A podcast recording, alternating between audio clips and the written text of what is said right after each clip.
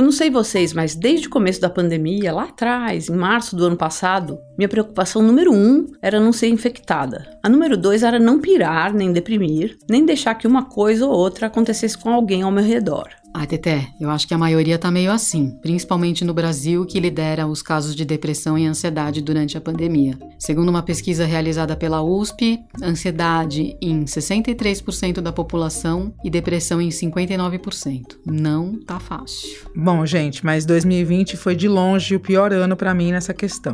Teve um aspecto pessoal que foi definitivo, que não é o caso falar aqui agora, mas Inclusive porque a gente está aqui para trazer notícia boa, apesar dessa introdução meio sinistra, né? Mas a depressão me rondou bastante no ano passado e chegou bem pertinho, e é por isso que o assunto desse nosso podcast me interessa bastante. Psicodélicos na ciência para tratamentos terapêuticos.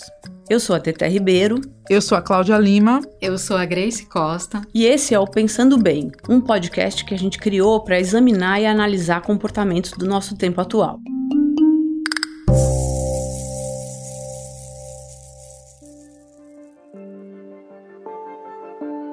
Que a gente vai discutir aqui hoje não surgiu agora, mas voltou com tudo nos últimos anos e pode ser especialmente útil para ajudar na cura desse trauma absurdo que é a pandemia. É o uso de psicodélicos com fim terapêutico. Isso tem ganhado cada vez mais adeptos e pesquisadores. Hoje a gente vai falar sobre o uso das drogas psicodélicas na pesquisa científica, mas não só isso. Também vamos falar do aspecto religioso de algumas delas e do uso recreativo, que foi o que fez a lei se voltar contra elas. Faltou dizer com quem a gente conversou para fazer esse episódio. Foi com o Marcelo Leite, que é repórter especial de ciência aqui da Folha e que lançou o livro Psiconautas, exatamente sobre esse tema, pela editora Fósforo. Leitura fundamental. A gente também entrevistou o Siddhartha Ribeiro, neurocientista, biólogo, escritor e capoeirista. Ele pesquisa drogas psicodélicas no Instituto do Cérebro da Universidade Federal do Rio Grande do Norte, de onde saem grandes estudos no tema. Uma mente essencial para os brasileiros. E a gente trouxe aqui para o estúdio uma amiga muito querida, a Paty Diogo, que estuda e trabalha com terapias alternativas e teve uma experiência terapêutica com LSD há pouco tempo. Aliás, para deixar as coisas às claras com quem está ouvindo, quem daqui já experimentou drogas psicodélicas?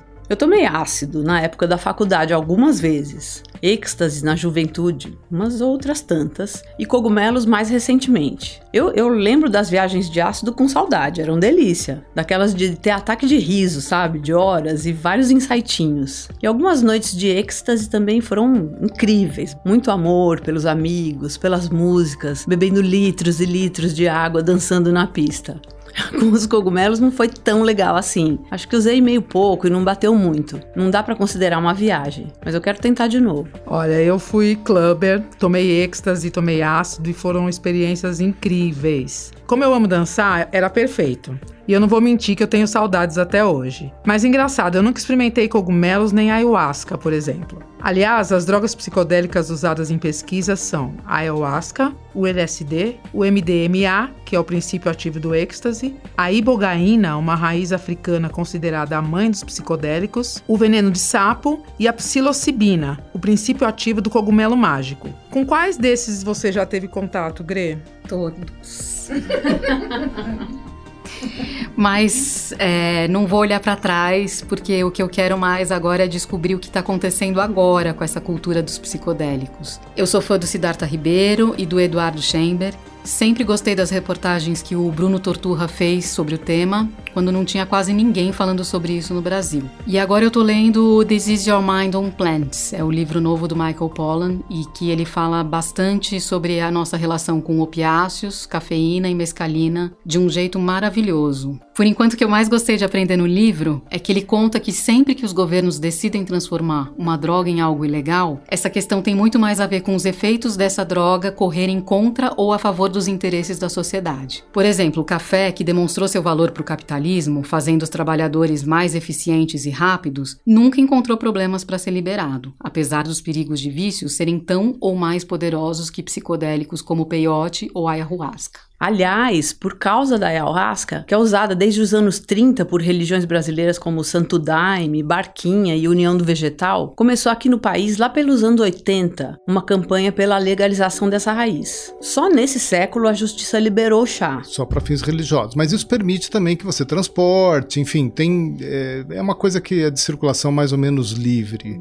Tem várias, uh, vários grupos que usam que não são essas igrejas, mas obtêm dessas igrejas tudo sobre esse guarda-chuva do, do uso religioso. Né? E por conta dessa facilidade, digamos, é, iniciou-se um trabalho científico mesmo com essa substância, justamente porque havia uma série de indicações ali que poderia ser benéfico para as pessoas, porque nesses cultos tem muita gente é, que tem saúde ótima e tem pouco caso de alcoolismo, pouco caso de depressão, então isso criou uma série de pistas que levou ao interesse dos pesquisadores. Mas as primeiras pesquisas, 1993, se não me engano, foi iniciado um projeto chamado Projeto Farmacologia da Ayahuasca. Envolveu brasileiros e americanos é, para verificar justamente se fazia bem ou mal para a saúde e tal. Eles então eles pegaram 15 usuários da União do Vegetal, de uma dessas igrejas, que usavam há 10, 15, 20 anos a, a substância e comprovaram que, não, que eles não tinham nenhum problema de saúde diferente do que era a média da população.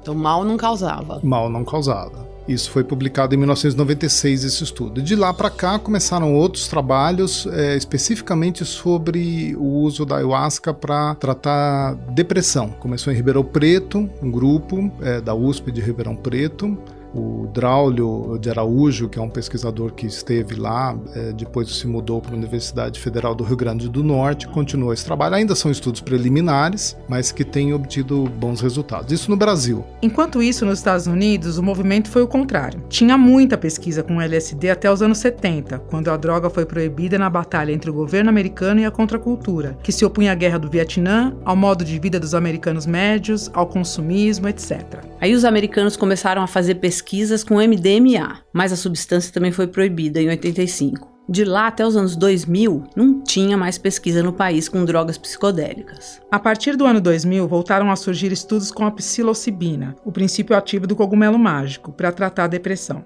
Em seguida, o LSD voltou a frequentar os laboratórios científicos e depois foi a vez do MDMA, que agora é o que está mais próximo de ser liberado como remédio para tratar pacientes com estresse pós-traumático. O neurocientista Siddhartha Ribeiro atualizou a gente sobre o trabalho que ele vem fazendo com os psicodélicos.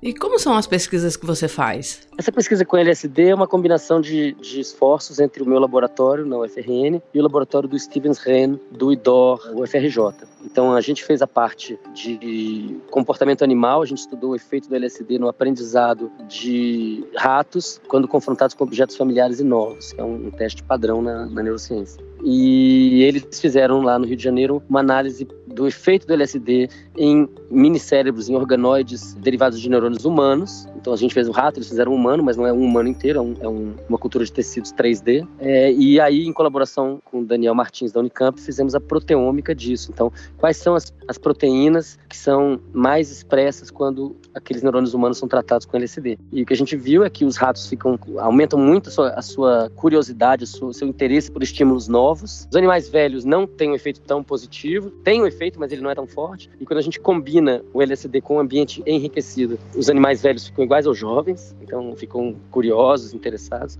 É, depois a gente viu que nos organoides, é, uma quantidade muito grande de proteínas ligadas à função sináptica, né, a liberação de neurotransmissores através de vesículas sinápticas, uma coisa necessária para a plasticidade da comunicação entre os neurônios, tudo isso é muito ativado pelo LSD. Eu queria saber agora se existe um jeito de você explicar para a gente, para os leigos, o efeito do LSD no cérebro humano como terapia, né? Existe um jeito? Bom, uma coisa é o efeito agudo, outra coisa é o efeito crônico. Então, uma coisa é aquilo que a pessoa vai experimentar nas 6, 7, 8, 10, 12 horas depois de ingerir LSD. E é um efeito agudo que depende muito da dose. Em doses baixas, a pessoa vai experimentar é, uma, uma, energia, uma, uma, tudo fica mais interessante, as cores ficam mais brilhantes, aumenta um pouquinho a dose, fica tudo muito nítido, as, as pessoas são capazes de ver detalhes, micro detalhes, assim, a nervura de uma folha, de uma árvore, passa a ser uma coisa extremamente interessante, com muita, nu, muita nuance. É, aumenta um pouquinho mais a dose, começa a, a haver sinestesia, quer dizer, a mistura de sentidos, a pessoa ser capaz de ouvir um, um, uma cor, por exemplo, ou ver um som. É, e à medida que a dose vai aumentando, aí a percepção que ficou aumentada, ela começa a ficar também distorcida. Então, os objetos começam a ficar muito diferentes, alterados, derreter. Você pode olhar para um céu escuro e ver cores. Então, a, digamos assim, a, o processamento interno do cérebro começa a ficar mais importante do que o processamento externo, do que o estímulo que, que chega pelos sentidos. E aí, em doses bem mais altas, aí existe uma, pode haver uma dissociação. A pessoa pode ter uma experiência parece um sonho, né? Uma experiência muito forte, uma vivência muito forte interna que não tem nada a ver com o que está acontecendo externamente. Isso é um efeito agudo, né? E é um efeito que passa depois de, de, de algumas horas. O LSD demora mais para passar do que as outras substâncias que eu mencionei, por uma razão da sua estrutura molecular.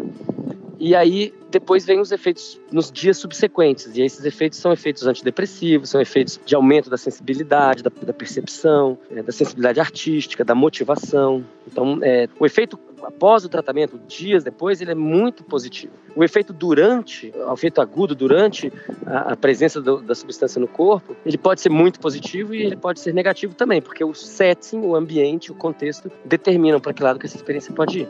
E todo mundo pode tomar? Não.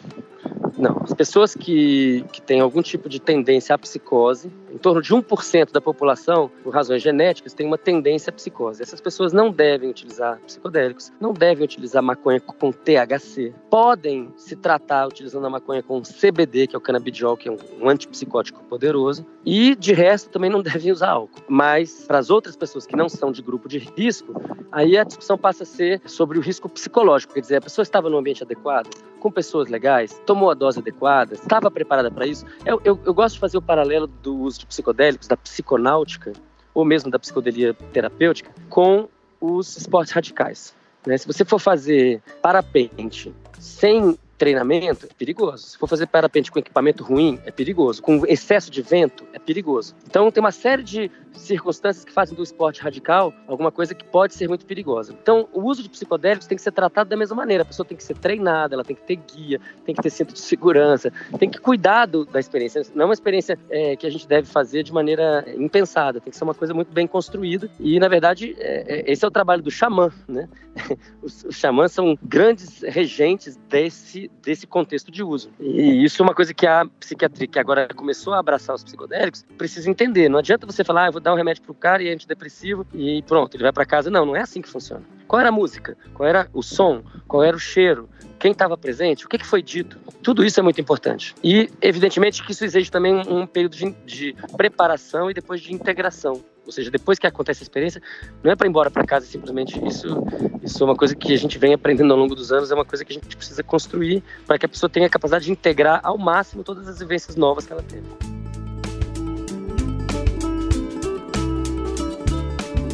A volta com força total para esses estudos tem origem no mesmo ponto onde tudo começou, como conta o Marcelo Leite. Teve um marco importante que foram o, as conferências que se chamam Psychedelic Science, ciência psicodélica, que são realizadas, são organizadas por uma associação multidisciplinar de ciência psicodélica. Em inglês é MAPS, a sigla dessa, dessa associação. Esses caras fazem um trabalho contínuo desde os anos 80, 90, campanha mesmo pela retomada das pesquisas com substâncias psicodélicas. E esses trabalhos estão bastante avançados com MDMA, para estresse pós-traumático. E eles organizam essas conferências, teve uma em 2013, uma em 2015 e uma em 2017. A de 2017 é considerada uma espécie de um marco, porque cresceu muito, tinha muito pesquisador, além, de, além daquela fauna que sempre tem quando você fala em psicodélico, sempre tem aquele pessoal mais, é, digamos, alternativo. Mas tinha muito pesquisador, muita pesquisa séria, importante sendo apresentada, tinha mais de 3 mil participantes nessa conferência, que foi na Califórnia, em Oakland. E essa conferência, de certo modo, é considerada considerado um marco disso que está sendo chamado de renascimento psicodélico. E foi, foi esse um, um, ponto de partida para você pensar em aprofundar essa pesquisa, essa reportagem, né? De aprofundar uma pesquisa para escrever um livro sobre esse tema? Com certeza. Essa conferência em Oakland, na Califórnia, em 2017, abriu para mim um, uma avenida enorme de, de pesquisa, porque ali eu tive um painel bastante completo, amplo, de, da quantidade de pesquisa que estava sendo feita no mundo todo, na Espanha, no Brasil, nos Estados Unidos, na, na Hungria, enfim, vários lugares. E eu resolvi me dedicar a isso é, porque achei, primeiro, muito interessante, tem esses vários aspectos interessantes. Nessa coisa do proibicionismo, né, da reação conservadora que proibiu essas drogas todas, algumas com potencial bom, é, potencial médico bom, é um aspecto. Outro aspecto é que a, a essas condições mentais, né, esses transtornos mentais que elas aparecem como um com alguma promessa, com uma esperança de fornecer uma classe nova de medicamentos, estão esbarrando numa série de dificuldades para a psiquiatria. Por exemplo, tem essa, toda essa geração de medicamentos eh, que atuam sobre a serotonina, como Prozac, né, fluoxetina, paroxetina, esses que a gente ouve falar, eles não, não só conseguem remissão para mais ou menos metade dos pacientes. A outra metade não resolve o problema dos caras, entendeu? Tem efeitos eh, adversos importantes, né? Mexe com, com pode acabar com a libido da pessoa, tem uma série de problemas. É, demora muito a fazer efeito. As pessoas, quando começam a tomar, às vezes tem que esperar várias semanas até o efeito acontecer. Os psicodélicos aparentemente têm menos problemas, são seguros, não provocam dependência e agem muito mais rápido. E essas drogas que são usadas nesses tratamentos, da onde que elas vêm? Elas vêm de laboratórios contratados que é, desses estudos? Você tem ideia? Porque não são são as mesmas que são. Não, não é o material de rua, né? Como se fala. De, é, o êxtase, por exemplo, é um problema, porque o que você compra nas raves e na rua é bem misturado com um monte de coisa. Né? Em geral, anfetaminas e outras coisas. Para estudo científico, você precisa de uma droga pura. Então, nesse caso, né, MDMA, LSD, psilocibina, depende muito do país, mas em geral você precisa de autorizações, um monte de autorizações de comitês de ética locais, nacionais, de Anvisa, do FDA nos Estados Unidos. São licenças especiais que alguns laboratórios obtêm e tem que submeter também um protocolo de pesquisa que convença né, as autoridades reguladoras de que é relevante fazer aquela pesquisa. E aí você consegue importar de empresas que fabricam, é, laboratórios mesmo, que, que têm tem a capacidade de sintetizar essas drogas é, do Canadá, dos Estados Unidos, da, da Europa. Existem diferentes laboratórios que fornecem na quantidade especificada e para qual você tem a licença. Né? No caso da ayahuasca, é, no Brasil, ela é disponível. Né? É, o, por exemplo, o pessoal da Universidade Federal do Rio Grande do Norte, que eu já mencionei, o Draulio de Araújo e os pesquisadores do grupo dele, obtiveram, se não me falha a memória, de um grupo de Rondônia,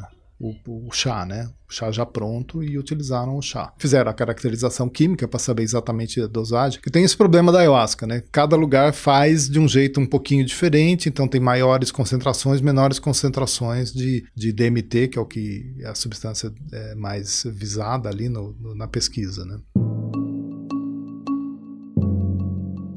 É impressionante como esses estudos todos se conectam e em algum ponto ou outro voltam para os povos originários, os ancestrais que tinham a sabedoria de combinar essas plantas para o equilíbrio da sociedade. O Siddhartha valoriza bastante esse fator nas pesquisas. Em vários momentos da nossa conversa, ressaltou a importância da figura do xamã, é, na verdade, eu só queria é, fazer uma pergunta sobre essa palavra que você usou, né, xamã. Pra gente, vem carregada de um universo ancestral. Como você colocaria o xamã nesse contexto terapêutico de hoje, assim? É, eu acho que a gente precisa de, de ter um encontro aí do, da psiquiatria com o xamanismo, porque a psiquiatria ficou tão focada nas substâncias que às vezes o, o médico nem olha nos olhos da pessoa. É, e é como se a substância fosse resolver os problemas e não resolve. Né? As pessoas que estão tomando antidepressivos há muitos anos, em geral, não estão bem. Então, o xamã, é, é, é, em muitas culturas diferentes, quer dizer, existe xamanismo no planeta inteiro, com raízes muito antigas, provavelmente na Sibéria, antes da migração que deu origem aos ameríndios. Então, é um conhecimento ancestral que envolve o uso de substâncias psicodélicas e muitas outras práticas de respiração, de postura,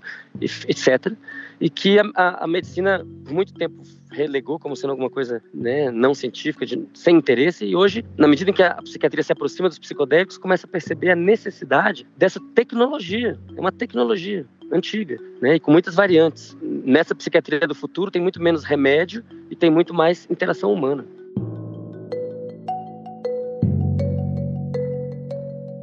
Quando Siddhartha falou isso, a gente lembrou na hora da Patti Diogo, uma amiga que nós três conhecemos há anos e que contou uma experiência conduzida com LSD há pouco tempo. Uma história incrível.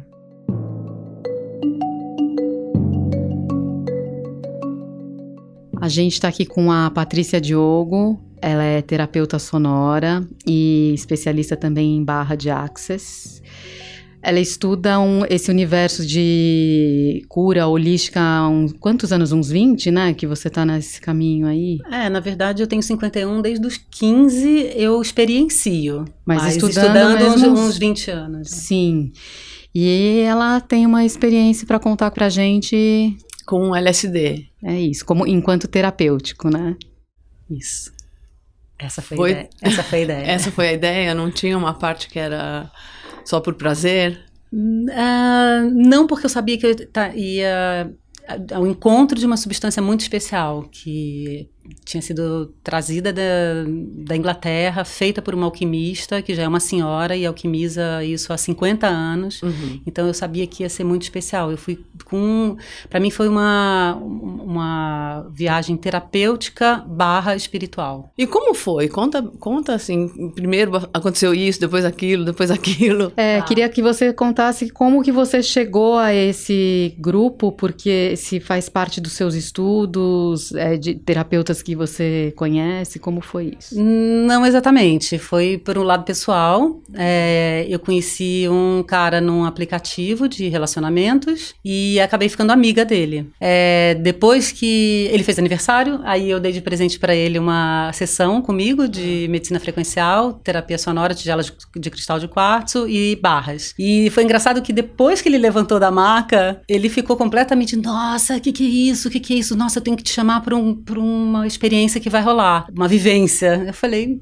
qual é? Aí ele me falou, eu falei, nossa, tô dentro, me fala a hora, o local que pode me chamar, tô pronta.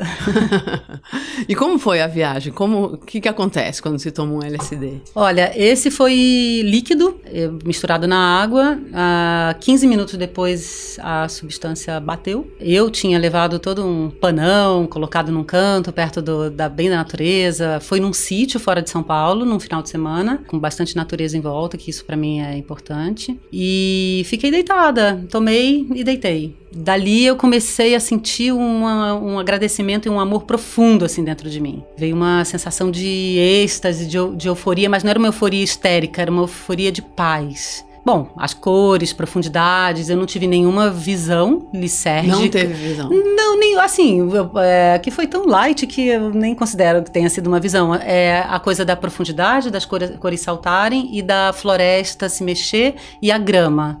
Então, essa foi o máximo de visão que eu tive. E quanto tempo durou? Olha, lá a gente tomou a uma da tarde, foi embora às nove da noite.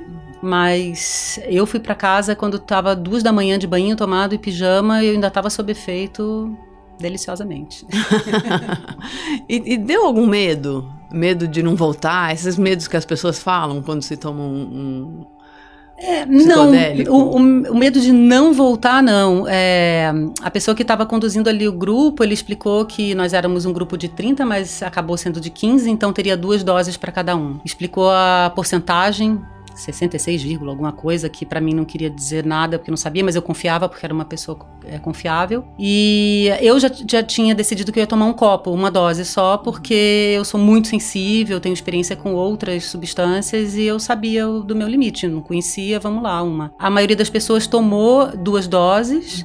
Uma das mulheres que tomou, nós éramos 15 pessoas, 13 homens e 3 mulheres. Eu acho isso muito interessante, porque Nossa. geralmente nesses grupos é, as mulheres são as buscadoras, né? Estão É, sempre é correndo verdade. atrás, fazendo os cursos, querendo se autoconhecer e tal. E dessa vez não foi assim. E uma das mulheres que tinha tomado um copo e meio, que pediu para tomar um e meio, é, a certa altura eu perguntei para ela como é que ela tava, que ela tava muito em silêncio. Falei, tudo bem aí? Aí Ela, tá, tá tudo bem. Mas a dose é um copo. É uma, é um, não é um copo, é uma dose, né? Eu Ah. falo um copo, parece que é um copo inteiro. Enfim, foram 30, ml 30 40 ml de água, Aham. a substância que a gente tomou. E então é, foi muito bom. Foi muito suave. Foi um voo suave. Você conseguiu perceber o potencial terapêutico da droga? Sim. É, tem, ju- justamente tem a ver com essa questão, tem uma, com uma questão do medo na minha vida. A minha mãe perdeu os pais muito cedo, quando ela tinha 12, o pai, 13, a mãe. E naturalmente ela, ela incutiu esse medo é, em mim, na minha irmã, em, né? Não porque ela quisesse, mas porque ela, porque ela, ela viveu, tá na célula dela, provavelmente está na minha célula também, porque, né, eu acredito que, que passa isso de ancestra, na ancestralidade. E quando eu estava indo, eu pensei, pô, conheci o cara no, no aplicativo há três meses, estou indo para o meio do mato com um monte de gente que eu não conheço, apesar de saber que eram pessoas Reconhecidas. reconhecidas, estudiosos. Claro, é uma situação super amedrontadora, é, né? Quando eu cheguei, eu vi 13 bofs, eu falei, caraca, vamos lá. e aí eu passei o telefone para um amigo e uma amiga minha, e chegando lá perto, eu dei a localização onde eu estava. E quando bateu, foi muito rápido esse insight que eu tive, assim. Eu falei, gente, eu não era preciso estar tá com medo, eu não precisava ter passado o telefone, não precisava ter passado a localização, porque esse medo não é meu, esse medo vem da minha mãe. E aí foi um, foi um, o que eu tenho tentado é ao longo desses anos, com várias terapias e tal, não uhum. só psicodelia, é identificar o, o, que é meu, o que não é meu, seja da minha mãe, do meu pai, dos amigos, enfim, de quem está né, em volta que, uhum. é, que influenciou a minha vida. Então, é, esse foi o, o, primeiro insight, assim, que eu tive. Isso que eu queria saber também, o que exatamente acontece? Formigamento na mão, vontade de rir, vontade de falar? Eu, eu não tive, eu, outros que eu já experimentei, mas, eu, mas que são do, do mercado tradicional, digamos assim, da rua, é, ele é muito misturado, né? Então eu já tive é, ataques de gargalhada deliciosos, mas uma característica é, que é muito chata é a anfetamina e que esse não tinha. Então eu não travei, minha boca não travou, lá pelas tantas até senti fome e foi muito prazeroso do início ao fim. Eu não tiraria um segundo dessa experiência, em nenhum sentido, sensorial, terapêutico, espiritual, de estar ali com aquelas pessoas. Você pôde estar em, em, volta de pessoas desconhecidas sem problemas também. Sem problemas. Depois que eu saquei logo nos, na primeira meia hora que aquele medo ele não era real, nossa, eu voei. Eu queria voltar para o aspecto terapêutico né, dessa sessão. Uma sessão já é suficiente para provocar um aprofundamento terapêutico? Veja bem, em qualquer terapia, a gente tem que estar tá disposta a se terapeutizar, se perceber. Não adianta nada ir para qualquer coisa que você vá, né? Para um divã, um psicólogo, se você não está afim de se, realmente se abrir e e encontrar, se encontrar. Então, eu essa foi a minha experiência. Agora, as outras pessoas que estavam lá, não, não sei se. Não, eu quero saber da sua mesmo. Nessa uma, é você que é uma pessoa que já no seu, na sua essência, sempre busca o autoconhecimento e vários tipos de terapia. Então, você pode ter esse esse parâmetro mesmo. Tem coisas que falam assim, ah, fazer isso equivale a cinco anos de terapia. Essa única sessão para você, ela teve teve um efeito terapêutico é, significativo, sim, assim? Sim, teve porque eh, houve um desdobramento dela também. Eu primeiro tive esse insight lá e logo depois, no Natal, que isso foi próximo ao Natal, eu fiz um exercício de anotar é, 12 noites de sonhos. Enfim, é um exercício X aí. E nessas 12 noites eu percebi que 90% dos meus sonhos estavam relacionados a medo e agonia. E aí eu entendi, quer dizer, eu comecei a fazer uma associação. Eu falei, hum, será que ali abriu uma porta dentro de mim e o sonho, os sonhos trouxeram eh, várias outras situações para eu prestar atenção nisso. Dali uns dias, uma amiga eu estava no Rio, é, falou para a gente subir a Pedra da Bonita, que é onde o pessoal pula de asa delta e parapente. Eu já tinha subido várias vezes, eu já pulei de asa delta há 25 anos e nunca tive vontade de novo de pular. Nesse dia, que tinha sido umas duas ou três semanas, umas três semanas depois da, da experiência, eu olhei para aqueles parapentes, aquele céu azul turquesa, eu falei, eu quero quero voar, eu quero voar. Eu, se desse para naquela hora, eu voava. E aí o meu entendimento foi de que a partir do momento que eu fizesse esse voo, eu estaria completando um ciclo de cura é, dentro de mim. Não que eu vá, que eu tenha virado a Mulher Maravilha, sou destemida, nunca mais vou ter medo de nada, mas especificamente dessa situação e relacionada aos medos da minha mãe e tal, eu, eu tenho certeza que houve uma cura nesse sentido. E aí eu pulei de asa delta, de asa delta, de parapente, mais umas três semanas depois, assim. E você, você tomaria de novo? Oh?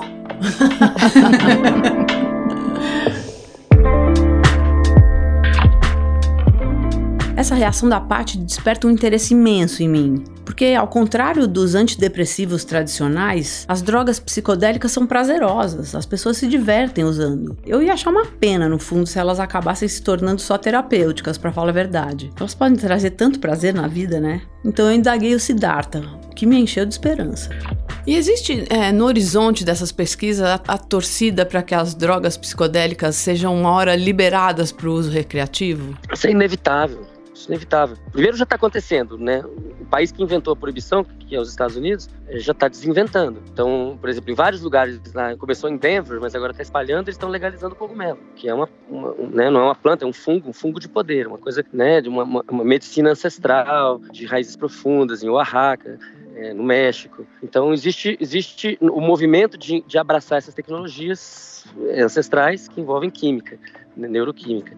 É, o MDMA, que é o princípio ativo do êxtase, ele está em fase 3 nos Estados Unidos. Então, em 2021, ele vai virar remédio, remédio de tá na farmácia. Agora, está muito próximo. Só que qual que é a questão? A questão é que esses, essas substâncias são substâncias que são utilizadas em doses muito baixas e muito ocasionalmente. Ao contrário desses antidepressivos tradicionais que a pessoa toma remédio todo dia, esse tipo de tratamento é uma coisa que a pessoa vai fazer uma vez a cada seis meses, entendeu? Uma vez por ano, pensando, falando do ponto de vista terapêutico. Então, não tem dinheiro aí para a indústria. Não tem qual é o mercado para a indústria, entendeu? A indústria está com um problema, que é os antidepressivos dão muito dinheiro para ela, mas não resolvem o problema das pessoas. Pelo contrário, criam novos problemas no longo prazo, inclusive com muitos efeitos colaterais. E as substâncias psicodélicas clássicas, na verdade, se existe dinheiro aí nesse mercado, é dinheiro para os terapeutas, para os xamãs, para os sitters, como se diz nos Estados Unidos, as pessoas que ficam do lado da pessoa cuidando dela, cuidando da música, cuidando da hidratação, cuidando de tudo. Que quase nunca são as pessoas é, beneficiadas por pesquisas científicas, né? É, então isso é interessante, né? Que a ciência, o avanço da ciência está fazendo uma aproximação com pessoas e com estilos de vida e de trabalho que são muito distantes da ciência normalmente. Eu queria perguntar sobre efeitos colaterais de LSD, essas drogas. Eles existem? Eles precisam, é uma coisa que a gente precisa prestar atenção quando decide tomar? Olha, as, os psicodélicos clássicos né? Vou citar de novo, LSD, DMT, 5-metox-DMT, psilocibina que está no cogumelo, mescalina, todas essas substâncias tendem a ser muito seguras do ponto de vista fisiológico, não vai morrer de, de overdose nunca, mesmo numa dose muito alta, nada grave vai acontecer. Mas não necessariamente seguros do ponto de vista psicológico. A pessoa pode ter uma, uma bad trip, entendeu? A pessoa pode ter uma experiência desagradável. É, basta que, que alguma coisa no, no, no, ambiente, ou mesmo naquilo que ela está vivendo e sentindo, naquele momento, é, seja determinante. Então, do ponto de vista psicológico, é uma, é uma aventura. É como você falar assim: puxa, atravessar o, o, a Baía da Guanabara nadando é, é seguro? Surfar é seguro? Andar de cavalo é seguro? Então, do ponto de vista fisiológico, essas substâncias são seguras, do ponto de vista psicológico, não necessariamente. Por isso que precisa de todo esse cuidado, esse contexto e apoio e guia. O MDMA é uma substância que é considerada psicodélica também, mas ela é muito diferente, porque ela, ela não, não é essa substância que causa alteração, mas ela, ela, ela determina um aumento da liberação da serotonina e da dopamina da própria pessoa. Então ela tem um efeito que é endógeno. Essa substância é o contrário, ela é psicologicamente muito segura e fisiologicamente não tão segura. Então, se você usar três vezes a dose eh, recomendada, já pode ficar perigoso do ponto de vista fisiológico. Como de resto, a maior parte dos remédios que tem na farmácia. Sim. E ela, elas podem viciar? Não. Essas substâncias não, não causam dependência. É, isso é uma coisa muito interessante e elas não causam dependência até porque induzem muita tolerância. Então, se a pessoa tomou LSD hoje, amanhã ela toma a mesma dose e o efeito não vai ser o mesmo. São substâncias para uso ocasional. Sim, com propósito, né? Com propósito, com intenção. Ah, quer usar recreativamente sem propósito nenhum, só se divertir? Tudo bem, é, isso existe bastante no mundo, né? É importante, nesse caso, usar doses mais baixas. Siddhartha, estou aqui com uma pergunta da nossa jovem técnica de som. Ela quer saber qual a importância desses estudos para um país como o Brasil. O Brasil é, é um país profundamente rico e profundamente desigual. Então, as pessoas pobres têm um acesso muito, muito limitado à saúde, sobretudo à saúde preventiva. O, a cannabis medicinal, a maconha medicinal e os psicodélicos clássicos são uma enorme esperança para todo mundo, porque são extremamente eficazes para muitas condições diferentes e são seguros. Com, claro, existem grupos de risco é, e com tudo aquilo que eu já falei antes, mas assim, é, de modo geral, muito seguros, muito mais seguros do que a maior parte das coisas que estão lá na farmácia. Então, do ponto de vista do povo, de quem é pobre, de quem vive de salário mínimo, se a pessoa puder plantar maconha em casa, é uma excelente é, medida, porque aquilo lá vai ter muitas indicações diferentes e ela pode fazer um uso terapêutico, fitoterápico, é, muito barato e muito eficaz. Da mesma maneira, se a pessoa está muito deprimida ou está traumatizada e precisa de um tratamento, um tratamento que envolve duas sessões de psicoterapia assistida por MDMA ou psilocibina ou LSD, é evidentemente muito mais barato e simples do que a pessoa tomar um remédio todo dia a vida toda. E, e você é, vê a liberação acontecendo no Brasil também? Porque você disse que já começou nos Estados Unidos. Você vê esse movimento chegando até aqui? Acho inevitável. O caso da maconha medicinal é inevitável. A maconha está para a medicina do século XXI, que nem os antibióticos estão para a medicina do século XX. Quem ficar contra vai ficar chupando o dedo falando sozinho. Imagina em 1928 você ser contra a penicilina. Então é, é, é absurdo. Isso está se revelando um fato, porque a maconha é um grande negócio no mundo. É nos Estados Unidos, é no Canadá, é na Alemanha, é em Israel. E aqui, apesar de toda a, oposição do governo, a Anvisa regulamentou, uma regulamentação tímida que favorece as grandes empresas, mas ainda assim regulamentou a venda de produtos à base de cannabis. Já havia um produto na, na farmácia, as pessoas talvez em casa não sabem, mas tem há dois anos e meio um produto na farmácia que é a base de cannabis, né, que é uma mistura de THC com CBD que chama Mevatil e custa 2.800 reais. Então, quando as pessoas falam, ah, eu sou a favor de legalizar a maconha, eu falo, legalizada ela já está. Eu sou a favor de dar acesso à população, porque ninguém tem dinheiro para pagar esse remédio. No caso dos psicodélicos clássicos, acho que vai ser um pouquinho mais complicado no Brasil, né? Por outro lado, a gente tem a ayahuasca que já é legalizada. Então, os estudos feitos pelo Draulio de Araújo, que agora está na UFRN, no Instituto do Cérebro, nos últimos 10 anos, o estudo do, do professor Jaime Alec é, e outros pesquisadores da, da USP Ribeirão Preto mostram que a ayahuasca é um antidepressivo poderoso que tem um efeito é, que dura em torno de 15 dias, uma dose. É, então, não é à toa que as igrejas em geral, né, seja o Santo Daime, o DV, a Barquinha outras, fazem sessões duas vezes por mês. É, isso já está lá, já funciona. Qualquer brasileiro brasileira que queira pode se aproximar né, dessas, dessas instituições. Tem muitas outras pessoas agora buscando esses contatos diretamente com líderes indígenas, né, amazônicos, que utilizam essas substâncias. Né? Então, é, esse é o movimento que está acontecendo do, das pessoas, né, das cidades urbanas, se aproximarem da cultura indígena, desses remédios ancestrais que são tão poderosos.